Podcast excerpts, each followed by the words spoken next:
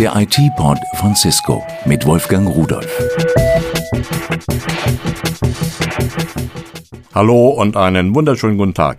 Ich begrüße Sie ganz herzlich zu unserem neuen Cisco IT-Pod. Wir wollen uns heute mit dem Thema Collaboration befassen, also Zusammenarbeit, aber diesmal Zusammenarbeit bei Spielen. Ein Riesenmarkt auf dieser Welt. Spiele, die mal ganz klein angefangen haben, die sind zu einem mächtigen Wirtschaftsfaktor geworden. Letzte Woche hatten wir Per Stemmler von WebExperts im Studio. Wir haben mit ihm gesprochen über eine Plattform, bei der es möglich ist, ganz spontan Webkonferenzen zu organisieren. Wir betreiben ein eigenes Netzwerk, das heißt das Mediaton-Netzwerk. Das ist weltweit verfügbar. Alle unsere Kunden benutzen gleichzeitig dieses Netzwerk und wir kümmern uns dann praktisch um das Load Balancing innerhalb dieses Netzwerkes, sodass alle eine tolle Erfahrung haben während ihrer WebEx-Konferenz. Über solche WebEx-Konferenzen kann man also nicht nur Voice-over-IP telefonieren oder per Video konferieren, sondern vor allem Präsentationen vorführen führen, gemeinsam sich Präsentationen ansehen. Das sind neue Marketinginstrumente, die langsam und sicher in den Unternehmen Einzug halten. In Deutschland natürlich bei den Großunternehmen ist die erste Frage immer Datensicherheit. Ja, klar. Und äh, in anderen Firmen ist eher so, wie schnell ist das für uns einsatzbereit, ist so die typische Frage in vertriebsorientierten Firmen. Das ist aber eher amerikanisch, englisch orientiert. Im Marketing ist natürlich eher so die Frage, kann ich tatsächlich ein Meeting machen, wo 10.000 Leute zuhören? Zum Eingangsthema zurück. Spiele. Die Games Convention ist heute eröffnet worden in Leipzig. Eine Spielemesse der Superlative. Vergangenes Jahr waren 185.000 Besucher da. Über 500 Aussteller sind da gewesen und es gab jede Menge neue Präsentationen. Und für uns ist Felix Buschbaum ein Computerexperte, der schon eine Menge Bücher über Spiele geschrieben hat vor Ort. Schönen guten Tag, Felix Buschbaum. Schönen guten Tag, Herr Rudolf. So, wollen wir gleich mal da reinspringen. Äh, wenn wir so viele Besucher haben, wie viele Aussteller sind denn eigentlich da? Dieses Jahr sind insgesamt 500 Aussteller, ungerundet, es sind wirklich genau 500 Aussteller da. Das sind genau genommen drei Aussteller weniger als im letzten Jahr. Das hat aber keine Auswirkungen auf die Fläche. Ganz im Gegenteil, die Games Convention ist von der Fläche her gesehen dieses Jahr größer als jemals zuvor. Und so sehr wie vielleicht die Aussteller ein wenig zurückgegangen sind, gerade was den Businessbesucher betrifft, die Presse und die Fachleute, hier ist der äh, Bereich sogar um 25 Prozent gewachsen. Also gerade für, sag ich mal, sowohl die Fachleute aus der Industrie, aus der Branche selber, als auch für den PR-Bereich, da ist die Messe noch einmal ganz kräftig expandiert in diesem Jahr. Ich habe gehört, über 250 Softwarepremieren sollen stattfinden. Das, was bei anderen Messen gar nicht mehr der Fall ist, da weiß man alles im Vorfeld. Hier sieht es ganz anders aus, oder? Das stimmt. Also die Games Convention ist bekannt dafür, dass also sehr, sehr viele äh, Firmen hier, sag ich mal, präsentieren, was sie ins nächste Weihnachtsgeschäft beispielsweise bringen wollen oder was sie auch für das nächste Frühjahr, in diesem Falle jetzt für 2009, ankündigen möchten.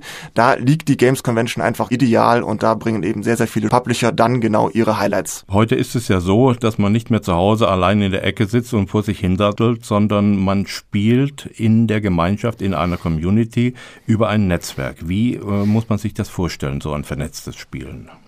Das ist richtig. Also für den sogenannten Core Gamer, also den Vielspieler, ist im Prinzip dieser Einzelspielerbereich, den es lange Zeit gab, im Prinzip nur noch so ein bisschen die Vorbereitung und der Hauptpart eines jeden Spiels ist im Prinzip genau das Multiplayer-Spiel, wo ich dann mit anderen übers Netzwerk spiele. Hier gibt's verschiedene Möglichkeiten. Hier kann ich mich, je nachdem, ob ich mit einem PC oder mit einer Konsole spiele, einfach klassisch über ein LAN-Kabel mit anderen Spielern verbinden. Trend ist natürlich, dass ich mich über das Internet vernetze und hier haben wir eben zwei verschiedene Möglichkeiten. Einmal, dass ich eine Software benutze, die bereits im Spiel integriert ist, um einen Textchat oder heute in erster Linie einen Voice-Chat, also einen Sprachchat zu benutzen. Oder es gibt halt externe Software, wie zum Beispiel Teamspeak oder das sehr verbreitete äh, Ventrilo-System.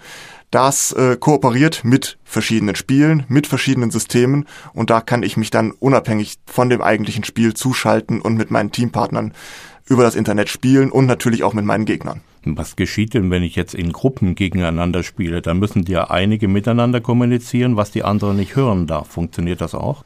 Das funktioniert auch. Dafür brauche ich dann ein System wie Vendrilo.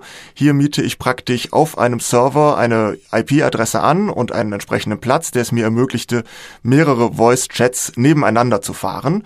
Und die Software hat auch entsprechende Einstellmöglichkeiten, dass ich genau einstellen kann, welcher Spieler bei welchem Team mithören kann und wo er nicht mithören darf. Damit eben genau das nicht passiert, dass irgendjemand spionieren kann und schon immer im Vorfeld weiß, was der Gegner gerade macht. Früher hat man immer gesagt, äh, Computerei vereinsamt die Menschen. Die sitzen nur noch allein vor ihren Kisten. Welche Auswirkung hat denn eine solche Art zu spielen, das, was also heute gang und gäbe ist, wie ich jetzt verstanden habe, auf das soziale Verhalten und auf die, die Arbeitsweise, die Gruppenarbeitsweise? Ich sage jetzt mal als Selbstspieler natürlich äh, im Gegensatz zu denjenigen, die früher vielleicht einzeln wirklich gespielt haben. Das war ja lange Zeit wirklich die Tatsache, dass man alleine gespielt hat. Jetzt viel eher wieder positive Effekte, dass einfach das, was man damals vorgeworfen hat, dass eben soziale Kontakte verloren gehen und Sozialkompetenz verloren geht, dass die ganz im Gegenteil jetzt gestärkt wird, weil ich ständig mit anderen Menschen zu tun habe. Ich spreche mit anderen Menschen, ich unterhalte mich mit anderen Menschen. Oft entstehen aus solchen Online-Kontakten natürlich dann auch echte Freundschaften. Man trifft sich außerhalb des Gamings Games. Und ganz andere Sachen sind natürlich, dass dann auch die Spielsprache beispielsweise bei vielen Jugendlichen halt äh, Einzug hält in den normalen Alltagsgebrauch. Wir kennen alle vielleicht vom SMS-Schreiben oder auch vom Mailen vielleicht Abkürzungen, wie zum Beispiel die Abkürzung LOL für Laughing Out Loud. Das sagen Schüler halt beispielsweise heute auch auf dem Schulhof. Oder wenn sie sich beispielsweise von einer Gruppe verabschieden oder auch vom Abendessen sich aufstehen, dann heißt das nicht mal, ich, ich bin mal weg oder tschüss, sondern dann sagt man heute einfach AFK, was nichts anderes bedeutet als ursprünglich einmal away from keyboard. Das sind natürlich Effekte, da kann man positiv zu stehen, da kann man kritisch zu stehen, aber das sind halt Dinge, ja. die infolge dieser Spielweise entstehen. Jede Generation hat ihre Ausdrücke und das ist, glaube ich, ganz normal. Und es ist auch gut so, weil man da irgendeine Identität darin finden kann. Aber wenn ich jetzt so etwas höre, ist das jetzt Unified Communication für das Wohnzimmer? Die Spielkonsolen sind ja längst im Wohnzimmer angekommen. Ich kann mit meiner Playstation oder auch meiner Xbox heute, da kann ich praktisch alle Audiofiles abspielen, ich kann alle Videofiles abspielen, ich kann meine Blu-rays abspielen. Ich kann Voice-Chat, Internet-Chat machen, ich kann im Internet surfen, ich kann Mails verschicken, Mails empfangen. Im Prinzip sind die Spielkonsolen zur Kommunikationszentrale geworden und damit im Wohnzimmer angekommen und damit ist auch Unified Communication im Wohnzimmer angekommen. Wenn die Spieleindustrie jetzt äh, einen solchen Vorreiter spielt, benutzen die selbst dann auch schon sowas wie Unified Communication?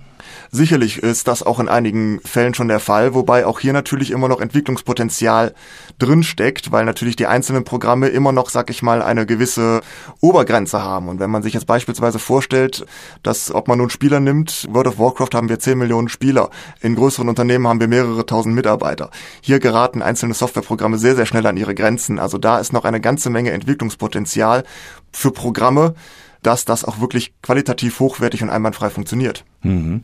Welche neuen Möglichkeiten, welche neuen Features erwarten wir denn in Zukunft aus der Spielebranche? Aus der Spielebranche denke ich mal, ist in naher Zukunft zumindest zu erwarten, dass man systemübergreifend kommunizieren kann. Das, was bis jetzt, äh, sag ich mal, höchstens zwischen Xbox 360 und einem PC funktioniert, weil sie beide letztendlich auf einem Windows-System basieren, das soll langfristig auch mit PS3 oder Wii funktionieren.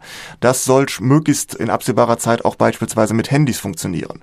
Dass also Spieler, die beispielsweise an einem Handygame teilnehmen, gleichzeitig bzw. gleichzeitig an einem Spiel teilnehmen können, was auf einem PC läuft. Oder dass ich beispielsweise den Status meines Avatars in einem PC-Spiel über mein Handy abfragen kann während ich also beispielsweise nicht zu Hause bin. Das sind so Sachen, wo ich sagen würde, da ist noch eine Menge Entwicklungspotenzial da und das ist das, was wir aus der Spielindustrie sicherlich in naher Zukunft erwarten können. Oder beispielsweise, wenn wir die Nintendo Wii sehen, die heute es schafft, Bewegungen von vier bis acht Spielern aufzunehmen und zu koordinieren, dass wir in absehbarer Zeit auch eine Konsole haben, die in der Lage ist, die Mikrofonbefehle von vier bis acht Spielern einwandfrei an die entsprechenden Avatare weiterzugeben. Und das möglichst so, dass dann auch jeweils der entsprechende Avatar im Spiel lippensynchron möglichst reagiert beispielsweise. Das ist ganz erstaunlich, was ich da höre, denn da sind ja sehr große technische Anforderungen eigentlich da. Sind wir eigentlich auch schon wieder beim nächsten Punkt Punkt, äh, es gibt im Vorfeld zu dieser Games Convention immer eine Entwicklerkonferenz. Vergangenes Jahr waren 940 Experten aus 37 Ländern da. Das finde ich ja so ganz erstaunlich. Wie sieht es denn dieses Jahr aus? Waren auch so viele da? In diesem Jahr waren sogar noch mehr da. Es waren weit über 1000 Experten da. Es war ein gefülltes Portfolio von Montag bis Mittwoch, wirklich von morgens bis abends durchgehend. Diskutiert wurde, sowohl über, sag ich mal, Game-Entwicklung in den nächsten 10, 15 Jahren, dann über die Entwicklung oder die Zusammenführung von Systemen, wie ich das eben bereits beschrieben habe. Generell ist natürlich ein Schwerpunkt auch hier die Massive Multiplayer Online Games, weil das eindeutig der große Trend ist. Und hier sind natürlich sehr, sehr viele Zukunftsvisionen, wie ich sie zum Teil vielleicht eben schon beschrieben habe, über die natürlich hier kräftig diskutiert wird. Die Games Convention in Leipzig soll ja nächstes Jahr gar nicht mehr so stattfinden. Es wird eine neue Messe geben, die so ähnlich heißen wird, die in Köln stattfinden wird. Was geschieht mit Leipzig? Wird da gar nichts mehr sein? Das ist im Moment noch ein bisschen die große Frage. Zurzeit plant die Leipziger Messe wohl zumindest eben diese Entwicklerkonferenz, die Developers-Konferenz zu halten und diese auch im nächsten August wieder stattfinden zu lassen. Ob sich daran noch eine Spielemesse, zumindest für den Fachpublikumsbereich, für die, für die Presse anschließt oder sogar noch eine Consumer-Messe, das äh, wage ich heute noch nicht zu prognostizieren. Vielen Dank für die Informationen, Felix Buschbaum. Wir bleiben vernetzt. Ich danke meinerseits, Herr Rudolf. Tja, damit zieht die Vernetzung wirklich in unsere Wohnzimmer ein. Eine großartige Sache, UC, nicht nur auf Firmenebene, sondern auch im Privatbereich. Schönen Dank, dass Sie dabei waren. Ich wünsche Ihnen einen stressfreien Tag und tschüss. Das war der IT-Port von Cisco mit Wolfgang Rudolf. Hergestellt von der Voxmundi Medienanstalt Köln 2008.